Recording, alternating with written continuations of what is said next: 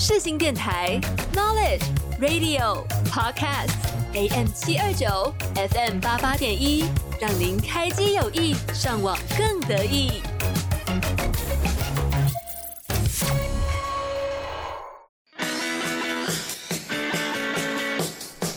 哎、你以后想要做什么啊？我想当歌手，嗯，老师、记者，不然医生、摄影师。我想赚大钱，啊，那时间真的够吗？拜托，我还年轻啦。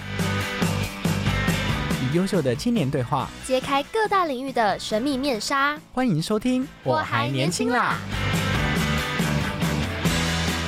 欢迎收听，我还年轻啦！我还年轻啦呢。我们这一季的节目呢，已经来到了第四集。对，那我们每一季的规划呢，除了会邀请跟我们年龄比较接近的受访者，呃，也会邀请一些跟我们年龄可能差距比较大的受访者。这好像不是很有礼貌的 的说法哎，就比较有经验啦。对，比较有人生经验。那我们来听听看不一样的故事、不一样的视角跟观点。好，那就让我们邀请今天的来宾，创作歌手克里夫。Hello，大家好，主持人们好，我是克里夫。嗨。嗨，那我们这一集呢，其实会邀请克里夫，是因为他有一个很特别的经历。因为我们知道，其实克里夫一开始并不是当歌手，嗯，对对，他是以前是当工程师，是后来他就突然转职，后来就是变成音乐创作者。对，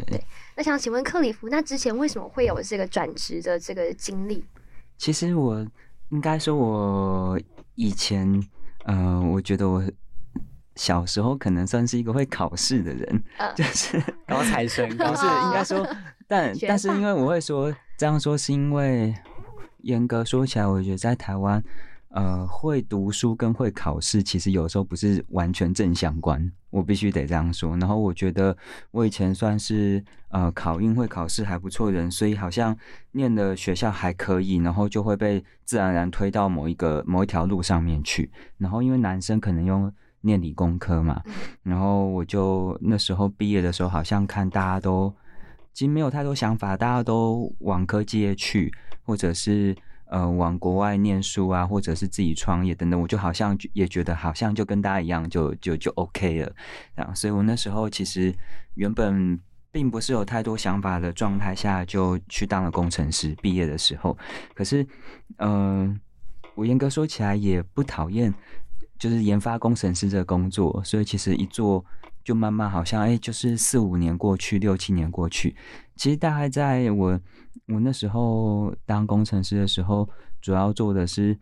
呃苹果跟微软的产品。哦，所以。就是可能像那时候，因为刚好游戏机很热门，就是现在是 PS 五嘛，然后那时候从从 PS 五再更开始，就是我觉得游戏机有一个翻转盛行的时候，是从那个 Xbox 三六零 We 那时候开始。对，Xbox 三六零那时候是微软的产品，然后就是我设计里面的一部分，这样。哇，哇，我们的童年呢我？们的童年 是老师创造的。对，所以就是那时候是，但我是硬体啊，我就是做机械构造相关，所以那时候就是做这些消费性电子的产品，然后产量很大。其实我觉得严格说起来也蛮有趣的，因为它是一个很有挑战性的事情。嗯，那但是因为做久了之后，我就觉得好像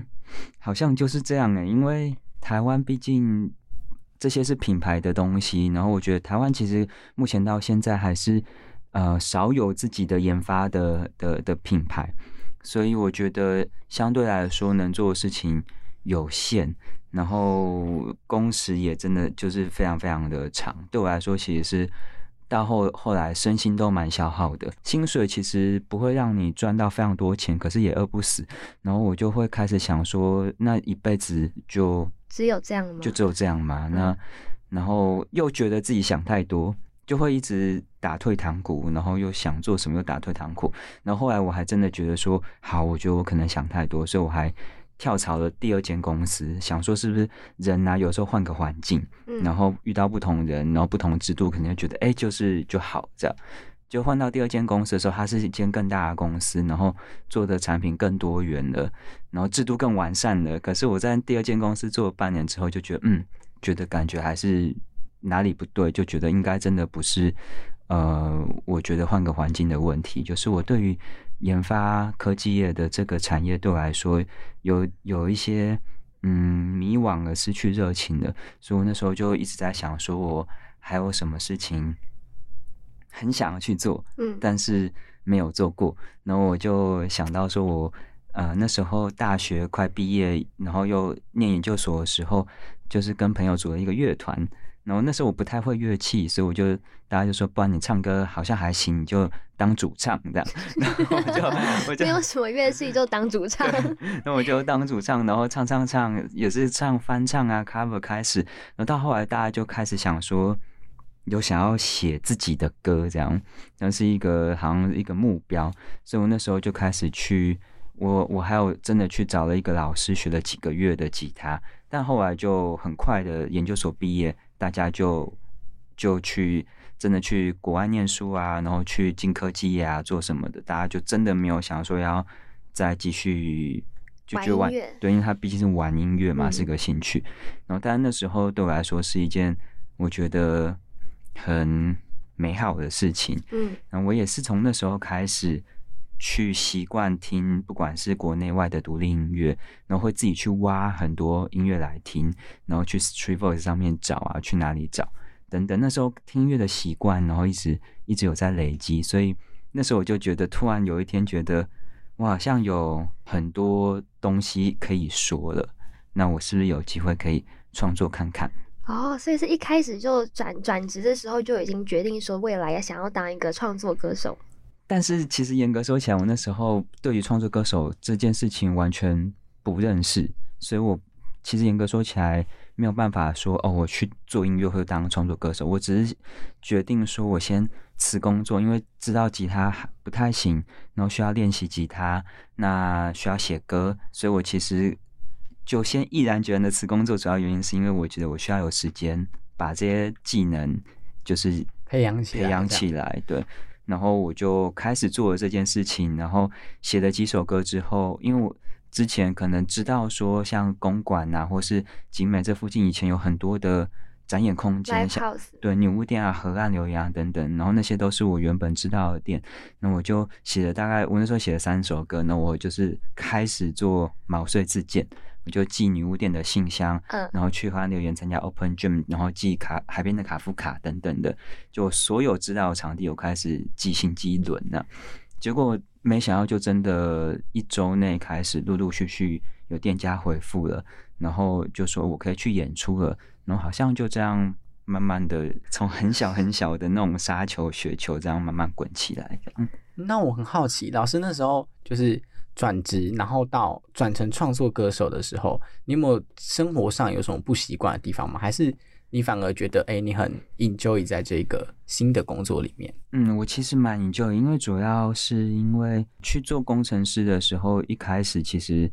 我是做一个叫做研发替代役，就是有点像是一边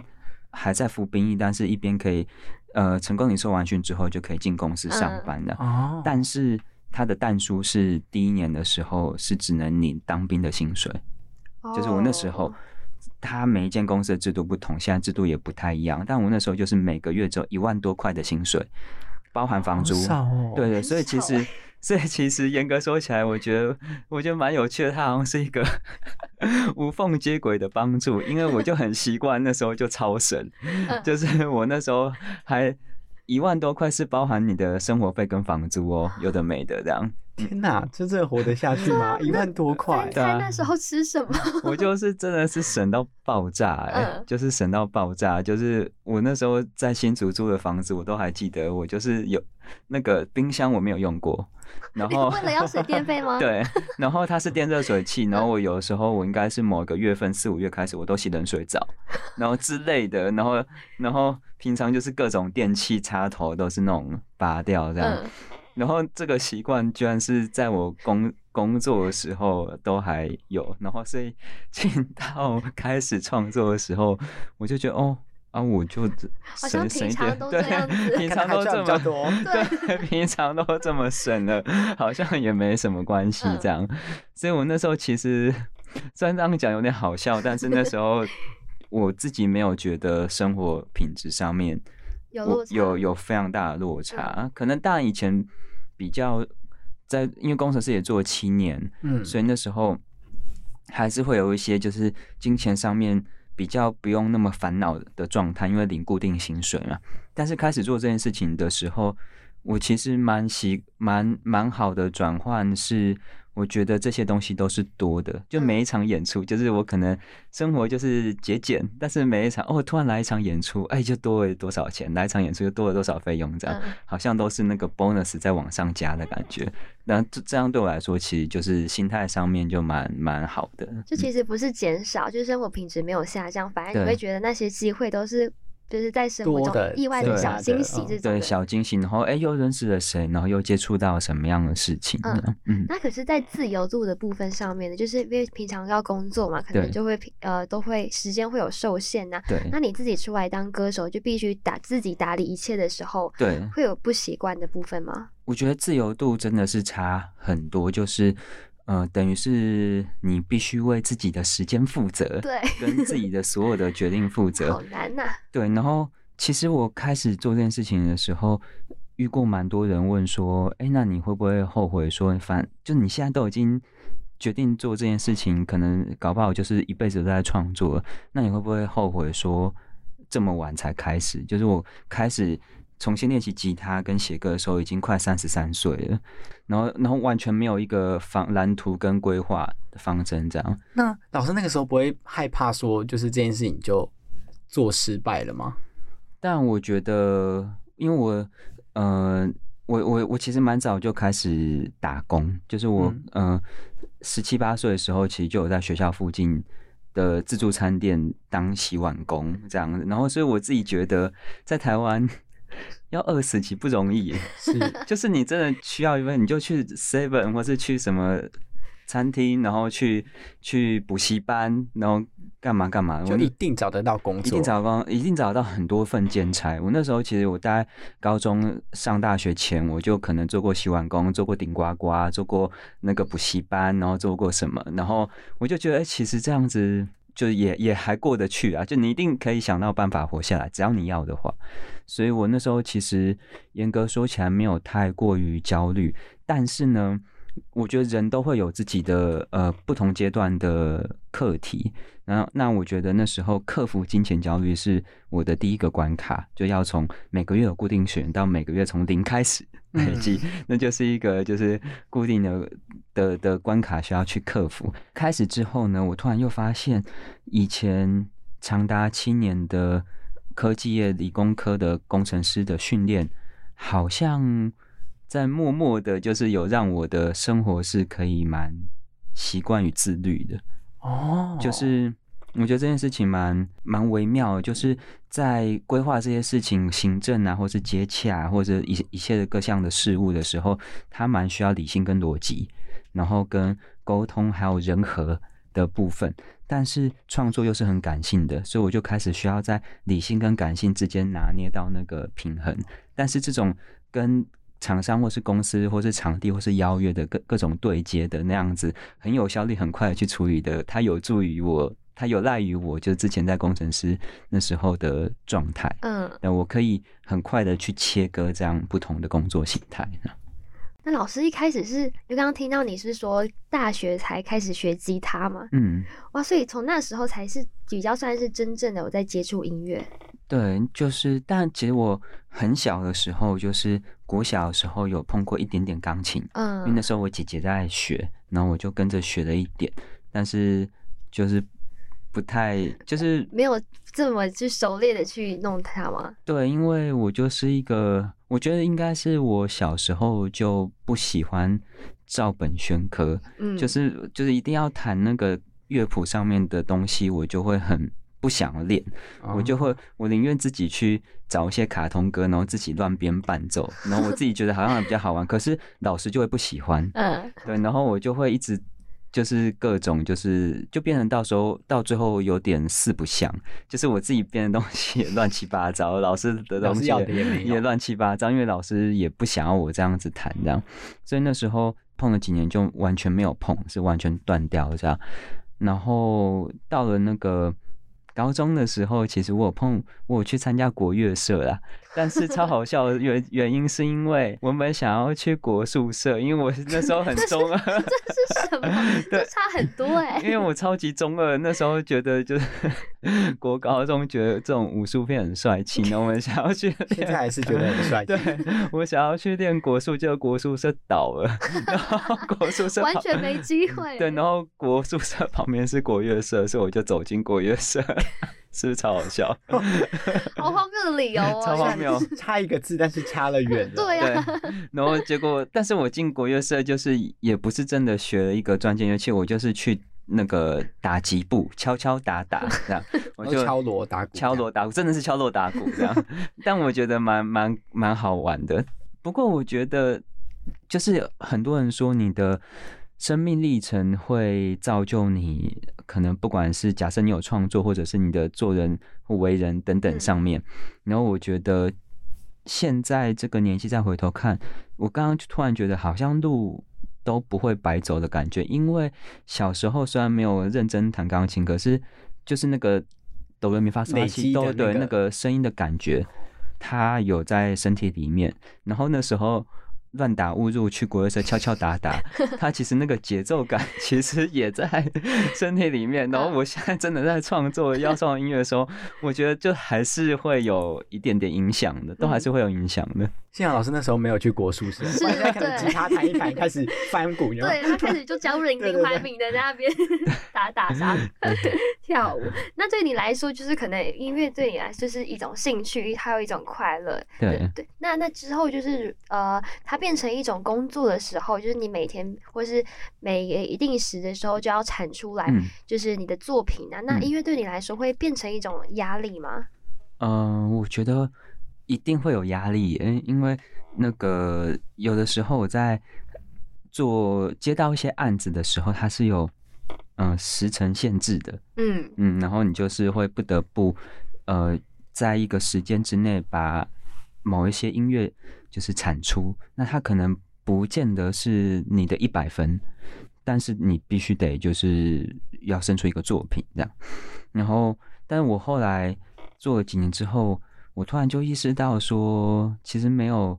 应该不会有某一件事情你很喜欢的事情在做的时候，它所有周遭相关的所有跟这件事情相关的事情都是你喜欢的。我觉得势必得你在做一件你热爱的事情，势必得得去面对协一些妥协一些，就是你没有那么喜欢的事。比如说，我可能在做音乐的时候，有时候我也会觉得面对那些行政杂事很很很烦，然后甚至是又有很多的小的 mega，你有时候就是在某些小的 mega 可能会让别人不开心，或是你自己觉得委屈。比如说像从报价开始，就是一个就是一个谈判了，就是等等的，就是这些所有的事情其实都很呃，可能人的情绪上上下下的时候，它有时候对你来说是一个磨耗。对啊，然后甚至是你面临到的演出者，或是场地，或者是合作的人员，有时候不是那么友善的时候，其实多多少少都会遇到。然后甚至是其实像我目前为止到现在都还会有跟我邀约的，但是问我说：“哎，那你们唱谁的歌？”这样，对，就是他找了创作歌手来表演，可是他想要我去唱别人的歌等等，那那些都会需要再去做一些谈判跟跟思考，怎么跟他沟通。嗯，这些事情其实有时候费时很很很久这样。嗯，对啊，所以我觉得还是有压力，但是那那必须得，那就是我的课题，说我到底有多么喜欢创作跟音乐这件事情。那通常老师遇到这样的状况，就是人家跟你说邀请你来，那要唱别人的歌，你都会怎么处理？就是变成是一半别人的歌嘛，一半自己的歌，还是你会跟他就是怎么 argue 这件事情？第一，其实通常通常不会 argue，通常会谈谈看。第一个是比如说像是呃，比如说它的活动性质本来就已经超明确或 local，比如说我之前有接到一个是交系那种情人节的活动，嗯，对啊，那那个他就势必得说，呃，我去唱一些情歌老歌、情歌这样。然后，当然我第一个会问说，因为我自己可能也有写情歌，我就问他说，哎，那是比如说整场都要情歌呢，还是说一半？那如果我其实情歌是用我自己的情歌呢，他们 O 不 OK？那他们就会搬出说啊，他们想要传唱度大家耳熟能详这样子的。那其实这时候有时候我会再问问看他们说，那他们有没有去申请一些授权？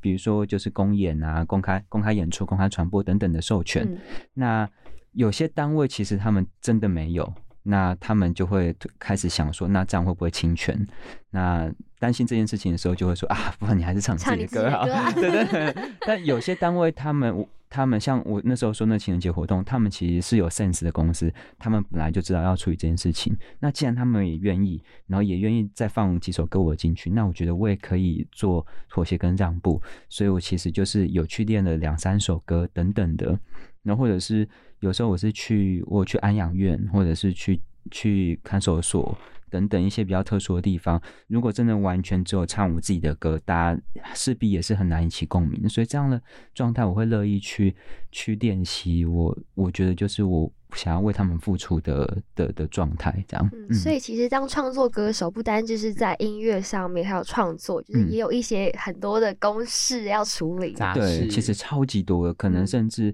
呃，我现在的状态可能还没有到到 top 嘛，但是我相信，就是越是我们看到的，就是光鲜亮丽艺人或者独立乐团啊，他们遇到的新庞杂的事情一定非常非常非常多。嗯，嗯，那老师就是在做创作啊，然后这么多年了，然后你都没有去，可能没有去申请补助。去年对不对？对还发行了自己的第一张的专辑。嗯那你为什么会想要去做这样的坚持？对你来讲，嗯，我觉得，呃，在做这张专辑之前，其实我是有先做了一张 EP，然后跟一些单曲。那其实 EP 的话，相对来说它，嗯，金额总金额啊，总金额可能比有没有到那么庞大。然后我觉得我从小就是一个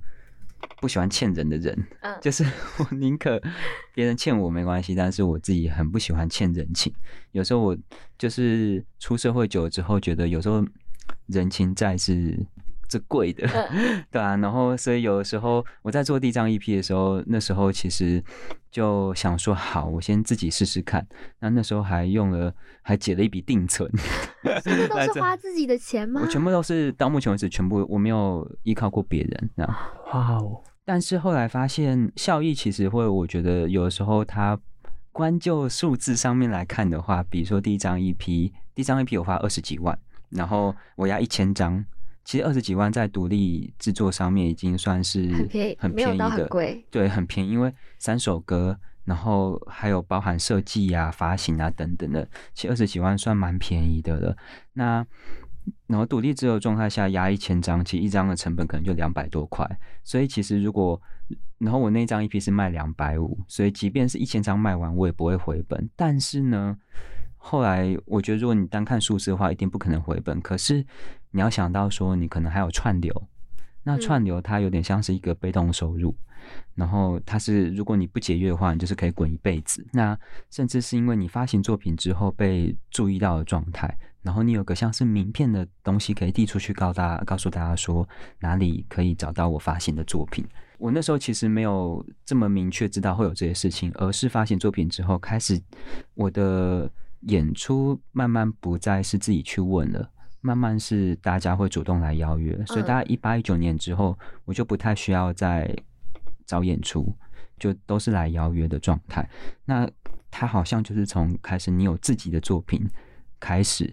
尤其是正式发行作品开始有一个小小的翻转。那所以我觉得，呃，如果这些对这些事情对我来说有点像是投资，就是我我用音乐赚到钱，我去做音乐作品，然后音乐作品出去之后，他可能在某某些时候就是给予我帮助，然后养活了我，那我又赚到了一些钱，那我又会把它拿去做音乐，它就是一个循环这样，嗯，有点像这样。但必须得说，做专辑的时候资金非常庞大。这张专辑其实有花超过一百万，所以严格说起来，我不是那么死定的人。我一开始也有去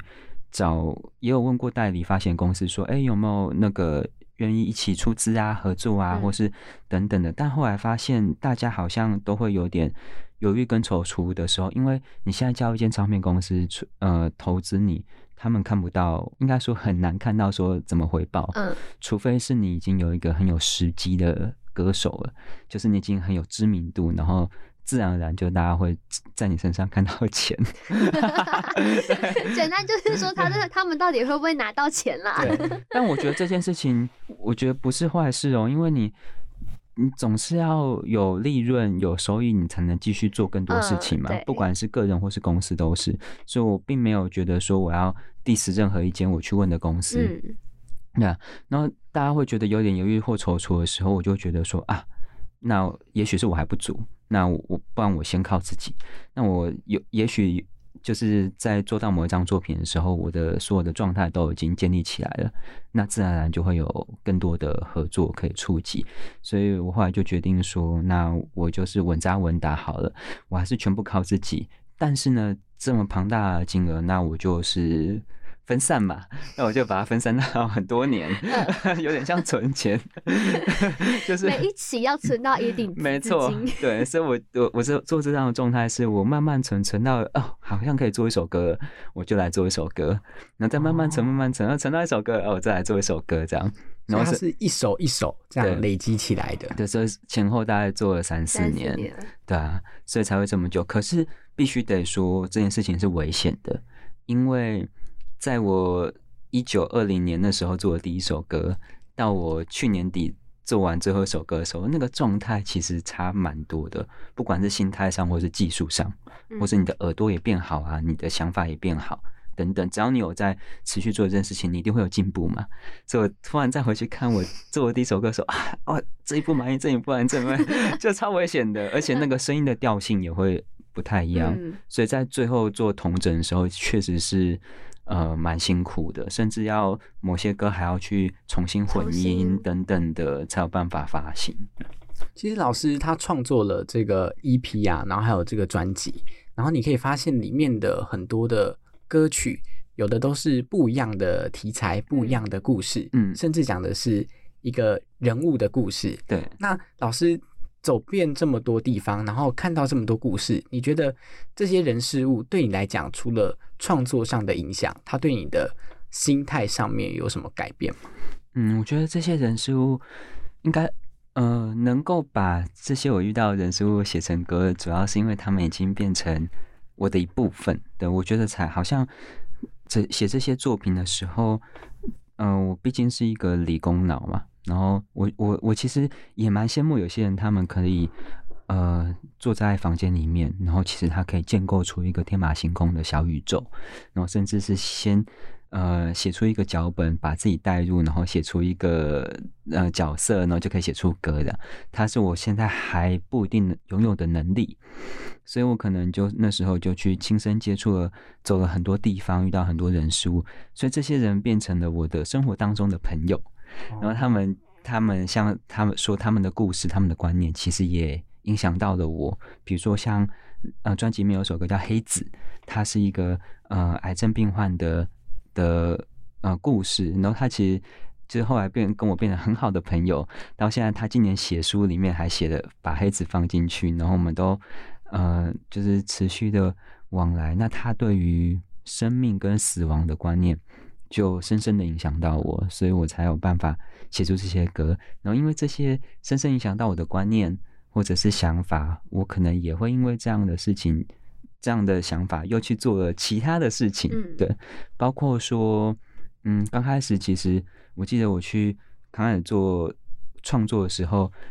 不知道怎么样让大家知道我去投了很多那个场地嘛，然后其实也去投了很多比赛，像是呃一些那甄选啊，或是比赛。然后有一个比赛叫呃星光三月不插电，现在没了。那那时候我的导师有一年的导师是那个有进决赛的话会有导师制，然后那年的导师是吴志宁，然后是那他是以前有个乐团叫九二九，是他跟嗯黄杰一起的，他就问我说，呃。你觉得，如果你现在开始创作第二年，你以后要怎么做下去？是你觉得长久的？我就很很直线条说啊，我要努力的练吉他，我要一直听音乐，我要累积我的资料库，建立我的技术等等。他说，我觉得不是诶、他说，我觉得你需要先改变你的生活。然后这句话我就一直咀嚼很久。他说，然后真的从那一年开始，这个想法就影响到我，然后我就有点像是一个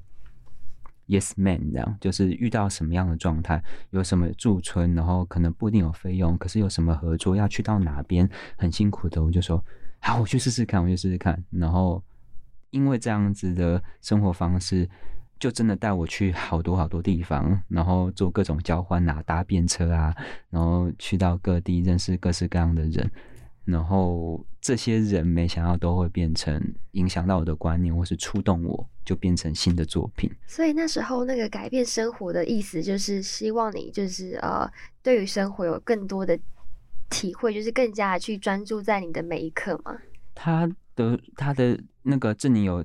解释一下说，我觉得你应该要改变你的生活形态，就是你去呃，可能去做一些你以前。其实不曾做过的事情。我以前可能做工程师的时候，他那时候就说，因为他爸爸是一个诗人，叫吴胜，然后他说你跟他觉得我跟他一样，就是小时候可能是这种比较乖的小孩，爸爸妈妈说什么，我就哦就很听话这样子，然后自己的想法不是那么多，所以他就说你其实可以去想想看，说哎，其实哪边没去过，然后什么事情你没做过，就去试试看，然后去累积你的生命经历，然后生命历程，然后。接触更多的人事物，一定会对于我的生那个创作有帮助，对吧？这件事情我到目前还是一直持续的在做，这样。嗯嗯，我觉得那时候看到老师就是他的这些故事的时候，其实我觉得他就很像是那种古代的那种文人雅士，好像是一个很浪漫的一个工作，就是走到哪，然后看到哪，感受到什么，诗人，对，很像一个诗人的感觉。那。呃，上半集呢就先跟各位聊到这里，那下半集我们再继续跟老师聊聊更多关于创作方面、关于他心路历程的部分。那想先请老师跟我们分享，在你近期你有没有比较有感触的一首歌？你自己的歌也可以，然后或是别人的歌也可以。好，近期我比较有感触的歌，要要要 life 吗？啊，可以 life 啊，可以 life。好，那我好啊，因为我。其实我近期去参加了一个活动，是是那个冤案的活动，然后觉得好像可以唱一首跟呃有那时候有被拿去用的歌，这样叫做《散雾在雾散开之前》。OK，好，这首歌非常好听，那我们就来听 live 版。哇哦，生活的资讯，好听的音乐，AM 七二九，FM 八八点一，世新广播电台，通通都给你。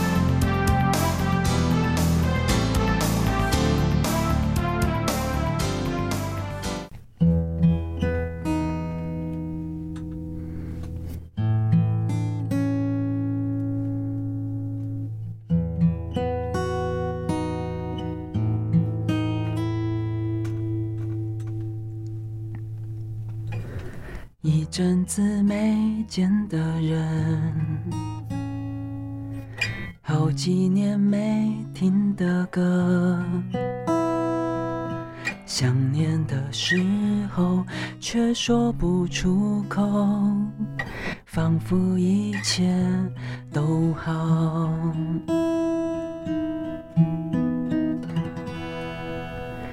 一辈子牵挂的人。听我从小爱唱歌，再度踏上未尽的旅程，请别为我担忧。长大后建立起开朗倔强的模样。想要像棵大树，保护弱小的枝桠，然而却迷失在白茫茫一片大雾里。摸索着生命的方向。当无情的时间推着我们快步走，想回头再看看那些美好的过往。挥一挥手，看似潇洒，却红了眼眶。至少还有回忆陪我。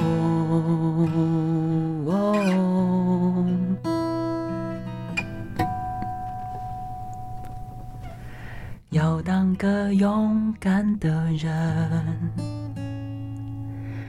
不奢求过程安稳，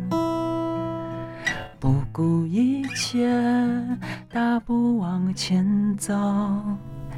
也就没那么迷惘。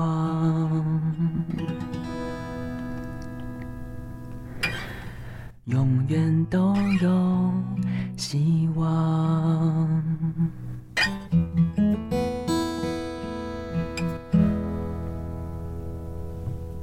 AM 七二九欢乐到永久，FM 八八点一就是要你听。放音乐疯狂流动，再找到我。Hello，我是阿令，你现在收听的是世新广播电台。欢迎回到我我还年轻啦我是 Luna，我是 Randy，刚才听到的歌曲呢是克里夫亲自哦 live 现场演唱的《在雾散开之前》。这首歌非常好听。我那时候还特别就是把在我的稿子上面注记我非常喜欢的歌词，就是那个挥一挥手，一直到至少还有回忆陪我。对，老师真的很会写词诶。当初是有在练习嘛？就一开始创作的时候，嗯，嗯没没有在练习，我觉得他 本身就这么厉害了。没有啦，但是呃，主要就是因为这个东西，呃，其实《债务散开》像《债务散开》之前这首歌，它是我写最短时间写出来的歌，就是它是蛮有趣的事情是，我那时候《债务散开》之前，它是一张 EP，嗯它有三首歌，那我在做这张 EP 的时候，原本已经三首歌里面已经写好两首歌，然后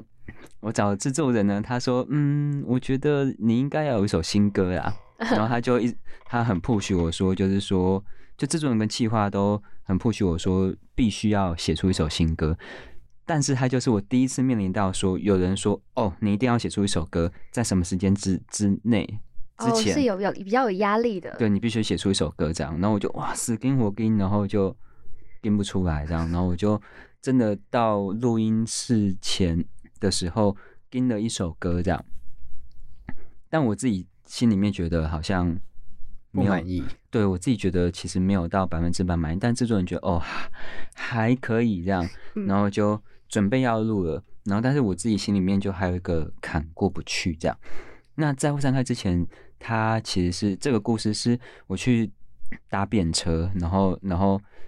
搭便车的时候遇到一个大哥跟他妈妈，然后我然后大哥他们的年纪都很大，六十多跟九十，我其实不太确定那个阿妈现在还在不在这样。然后我后来想要去就是山上找这个大哥跟他妈妈的时候，遇到大雾，然后哦，遇到大雾之后，就是的一些事情呢，我最后就是还是顺利下山了。但是在那个雾里面的时候，我的状态跟挥挥手，至少还有回忆，其实都是在那个雾里面的时候的、嗯的的感觉到的事情。对，然后所以我后来下山之后把它记录下来，但是。原本进录音室要录的歌，并不是在雾散开之前，是我一直有个坎过不去，然后那那几天都有点睡不着，然后在最后要录音的前一天，我记得半夜三点多，我在那边冲澡，突然就觉得歌来了，灵感就是灵感这样。出来了。突然就觉得歌来了、欸，嗯然后我就 我就大概半个小时就写完这首歌，然后哦然后马上用手机录传给制作人，隔天早上制作人说他觉得是这首，那哇哦然后就录音了。哎、这是一个灵感很突然就来了一个部分哎。对那我啊，好奇，那个时候啊、呃你说你上山去找那那个大哥跟他妈妈，后来有嗯找到吗？没有。对所以后来是就打道回府，遇到雾就打道回府了。后来我就是继续往东走，这样。我那时候走台八线，然后就是它尽头就会穿过泰鲁阁就到东部了，所以后来我就其实就下山就继续往往东走啊。但这件事情就我觉得就也让我蛮放在心上。就是我因为搭了便车写有首歌叫《台八线四公里》，然后后来在雾散开之前，是我去找台八线四公里的人写出来的歌。但我觉得就它算是我的，嗯。现因为过了好多年，有时候这样回想起来，有的有时候很像一个电影电影画面这样，但我很很很想把那个画面一直留着，所以用歌写出来之后，对我来说是一个很珍贵的记忆。那老师其实他的歌曲都是像刚刚就是很多就是身边的故事啊。那老师你自己就是当初在写歌的时候，然后你就会去去认识一些人嘛？可是，在那时候都不会害怕吗？就会说，哎，他会不理我这种的心理的状态？其实会，那我我觉得我还是相对来说现在比较好，但我觉得相对来说还是一个算有点怕生跟内向的人。嗯，那有时候人太多，我就有点人群恐惧。我真的很矛盾，就是有时候比如说演出的时候又想要很多人，但是我很多人来看的时候，我又会有点人群恐惧，就是好矛盾。对，超级矛盾。但是像那些。呃，会认识的人，有时候我觉得他就是缘分。他可能很多时候他不是我非常积极主动认识，而是我真的在那边生活了几天，然后去背包客栈，呃，可能住宿或者换宿、才艺换宿，然后等等的，可能会在那边待几天，然后慢慢然后认识到，然后变熟的人。那我觉得这样对我来说是一个比较好的节奏的。那有的时候。我去做一些交换，或者是我去就去哪边驻村的时候，也会遇过真的完全没有收获。就是其实我 做完就哎，其实也没有什么认识什么，就那样，就就就就那样就过去。但我我就会觉得说，反正我持续做这样的事情，一定会有一些回报、回报或是酝酿的。就是就是，我就尽量还是不让自己有太多的预设，因为如果我今天可能有时候觉得预设说，我做这个。活动我就是一定要有一些故事灵感或什么之类，有时候反而就会没有。嗯嗯，就反而是去用心体会每一刻，就是我们不用去期待有什么收获。对对，没错。那刚老师有提到一个，就是他其实会害怕，就是台下的观众。我想问一个问题，就是如果一开始哈，就是可能有一些音乐人他去玩音乐的时候，他一。一开始的时候，其实台下粉丝不会有那么多，那时候可能就会自己会出现一些呃，可能我会害怕，没有人想听我的歌啊，反正那种自我会开始怀疑自己。那老师那种怎么看待那当初那种状态？我其实现在还是会有，哎，嗯，我现在都还是因为我的，呃，严格说起来，我必须得承认，就是我的那个群众的状态。现在大家虽然说分众分众，嗯，可是我觉得我群众状态那种。就是毕竟不是大团或是大咖，就是一定有时候都还是会有人没那么多的状况，甚至是比如说我有时候唱一些公开的市集，那比如说大家可能听一听，你会发现哎有人在划手机起来，听一听划手机起来看，然后或者走了等等的，对啊，然后但有的时候我就觉得啊，可能他们真有急事要处理，或者是有时候我自己听听的时候也会觉得啊，看一下这样，对我自己都会了，对，所以我就觉得说有的时候。所以，所以其实我自己唱歌蛮常闭眼睛的，就是我蛮常把自己的状态，就是就是有时候你其实，在台上有那个犹豫，或是顾及别人，或者是你在担心，或者是你自己觉得很很怕的时候，我觉得台下其实是感觉出来的。嗯，有有的时候台下其实感觉出来。那但是如果我完全我我之前有有一阵子有几年蛮常唱街头，可能不一定是市集哦，真的是就是街头像街头艺人。虽然我没有街头艺人执照，刚好有时候有活动邀约的时候是街头的演出，我觉得我都会即即便费用不高，我都还是会去想试试看，因为它对我来说是个练习。因为我在街头我也只有唱我自己的歌，嗯，我就想要试试看，说我不唱那些耳熟能详的翻唱，我有没有办法只唱我自己的歌，大家也可以驻足的。后来我发现，就是如果我在那边害怕的时候，哦，我就是自信不够，我这样大家是不不会停下来说，大家有时候还真的不会停下来。但是如果我其实自己唱的超级投入，然后我自己觉得我也很很能够把我自己的情绪跟状态渲染出来的时候，然后我有时候闭眼睛唱唱唱唱，发现哎，前面已经站一堆人了，嗯，然后有时候我觉得那个状态蛮有趣的，所以我觉得。只要我后来才会想说，刚前面可能有或者上集可能有提到说，有时候我在唱歌的时候，我会开始学习把所有的思绪跟内心小剧场都慢慢的排除掉，甚至弹错就让它过去。但是在那个当下，只有我跟这首歌，然后我好好的把它，就这个宇宙只有我跟这首歌，我我就是我好好把我的音乐分享出去，这样就够了。嗯，非常酷的。那老师有没有遇过，就是你刚刚说除了一些可能不想理你的听众，嗯你有没有遇过让你很感动或是很热情的回馈？其实也都有，哎、就是就是也会有那种小朋友就一起跳舞啊，在旁边等哦，等，好可爱。就我很常遇到，就是小朋友跟我一起嗯玩这样，然后然后嗯，我觉得这两年有遇到一个很深刻的事情，是我有遇到一个阿姨，然后那时候我在新北头的捷运站外面的市集唱歌，然后阿姨就是跑过来问我说：“你快不快乐？”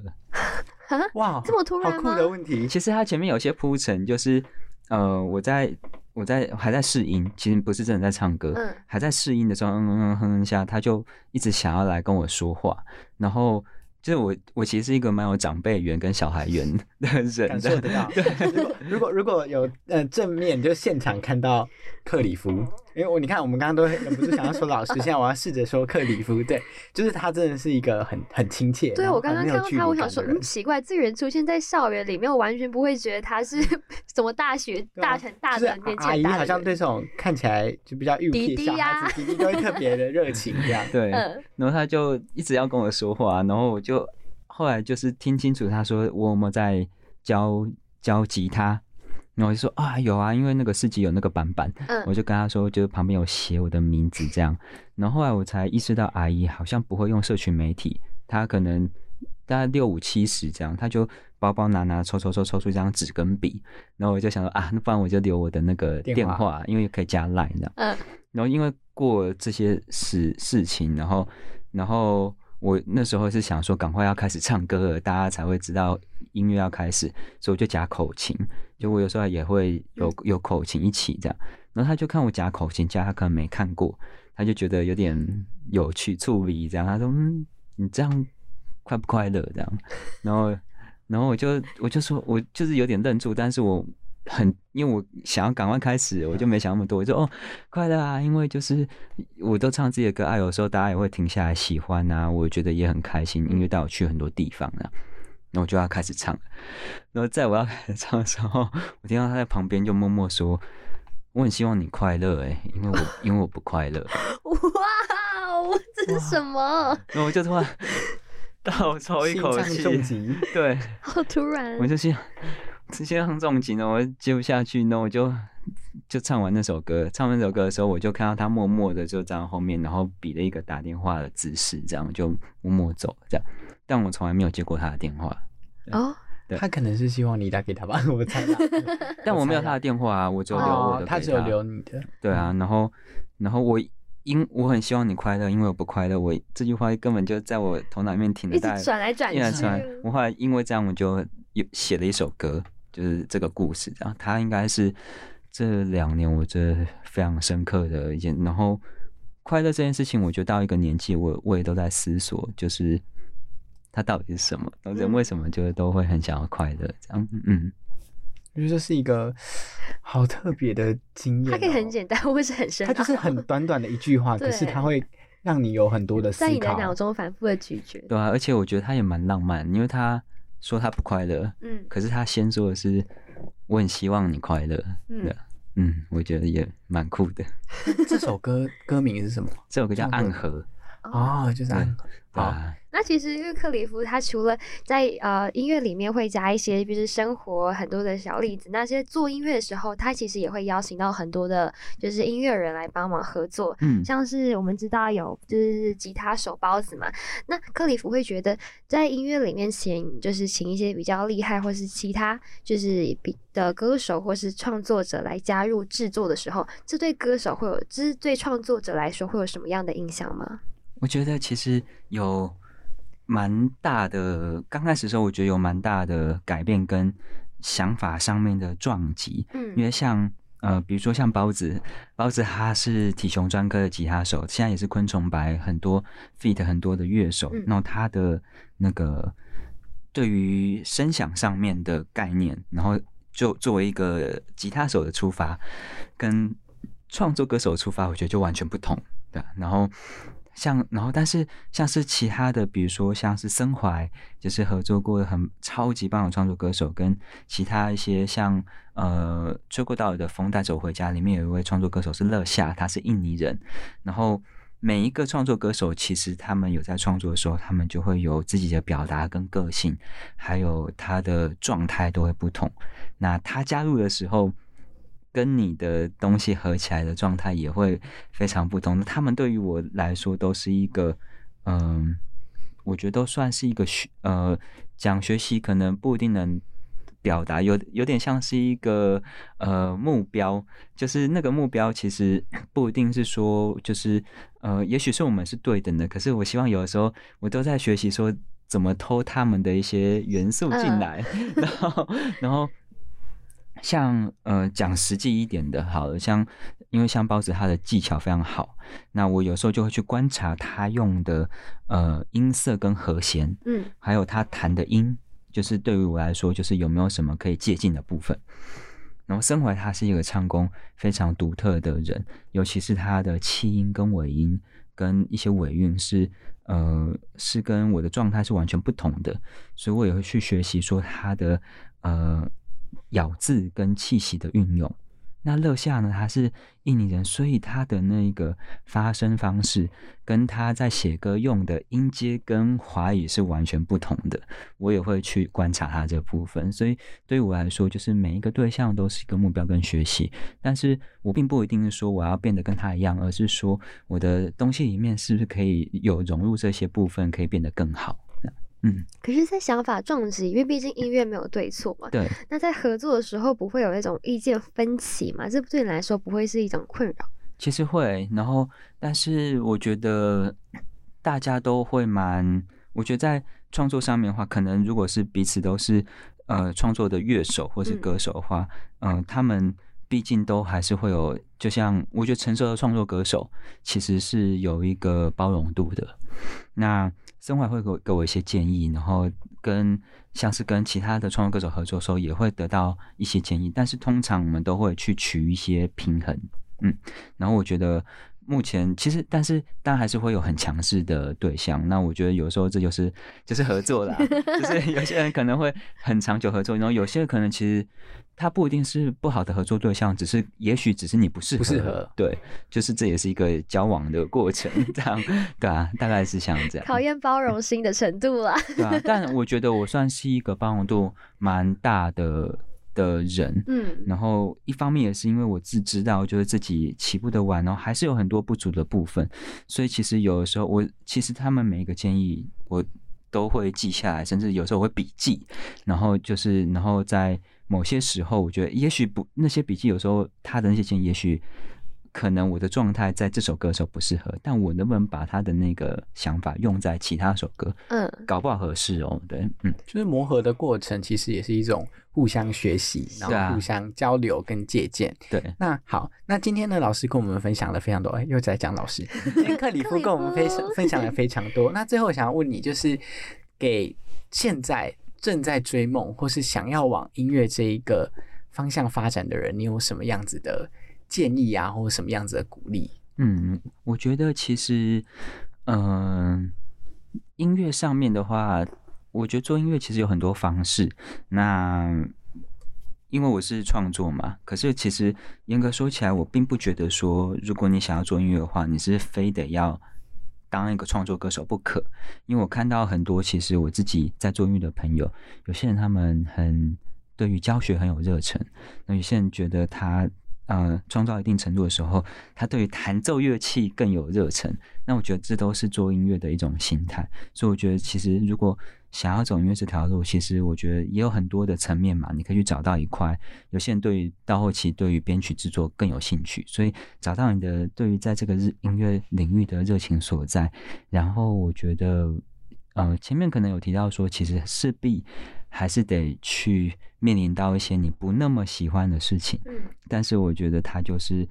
呃我们的考验，就是如果我们真对于呃音乐上面真的有足够的热情，可能不要说是音乐好，对某件事情真有足够的热情，那你能不能去克服掉那些你没有那不一定那么喜欢的事情？那就是就是你的，我觉得就会是你的成就所在。然后最后，我觉得是最重要的，其实是我以前可能会刚开始的时候，像我有首歌叫《任性而活》，就是在讲说认识自己的本性，好好的过生活。但是呢，到第二、第三年之后，我意识到说，其实最重要的事情还是你需要照顾好自己，就是在自己的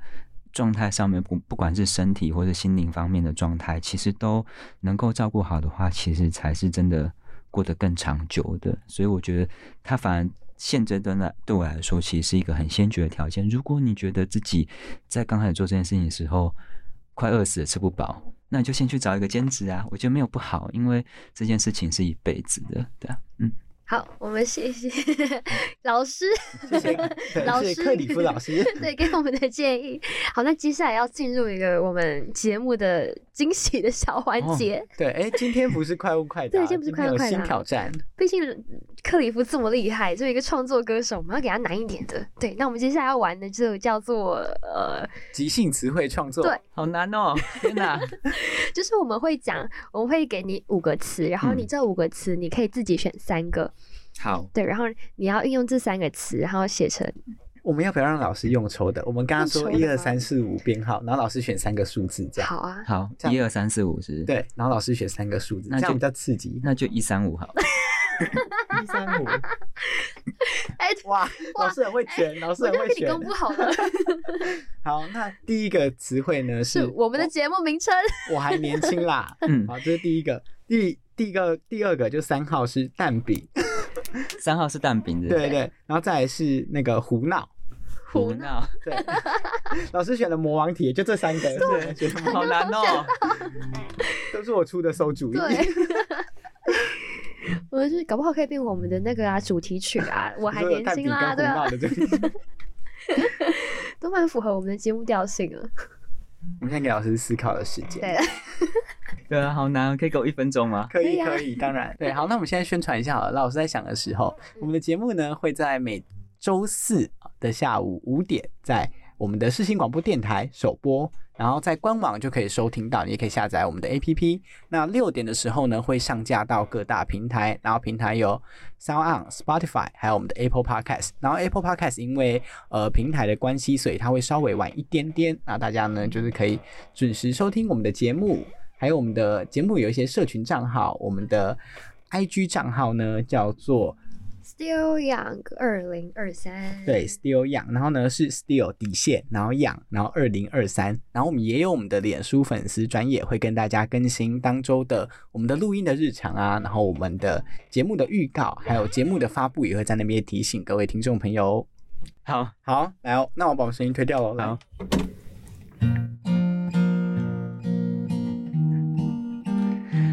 我还年轻啦，我还年轻啦，每天早餐要吃蛋饼啦。但是有些人喜欢混口味，别再胡闹啦，我要吃原味。哎，我觉得我觉得很厉害对，我，觉得有符合我们啦。而且真的好太难了吧老师？想说对面这两个主持人在胡闹什么？出什么题目？啊我觉得还不错啊。好了，那其实我们很开心，今天克里夫来跟我们聊聊天。对，那其实这新年来就是跌跌撞撞，然后可能面对收入减少啊，或是一些未知的前途，或家人朋友的担心。还有，甚至这一两年就是有疫情的影响嘛，但是为了理想呢，他还是坚持了下来。那这个呢，就是克里夫。那今天呢，他也和我们分享了自己在闯荡音乐的这路的心得啊，然后还有创作理念，跟怀有音乐梦想就是的年轻人的建议。那感谢您的收听。那每周四下午呢，五点到六点，FM 八八点一世新广播电台。我还年轻啦，我是 Luna，我是 Randy，我们下次见，拜拜，好，拜拜，拜拜。大家好，我们是 SHE，新世纪新声音，世新广播电台，让你耳目一新，拉长耳朵，提高警觉，神经细胞全面戒备。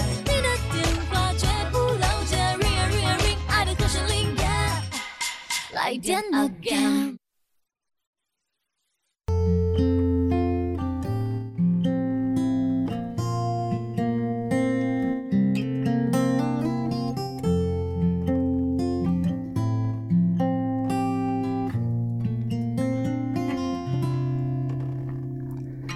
火车通过了崩空，心肝已经飞过山头，亲像闻着海水的咸香，风微微啊吹，吹入咱的面梦。城市的日子，毋知影当时才会关心。泉水的所在嘛真歹找，逐工阮拢照去工打拼，山愈来愈多，烦恼甲思念，心内的愿望。熊熊欢迎，今仔日我来煮食，讲一个故事。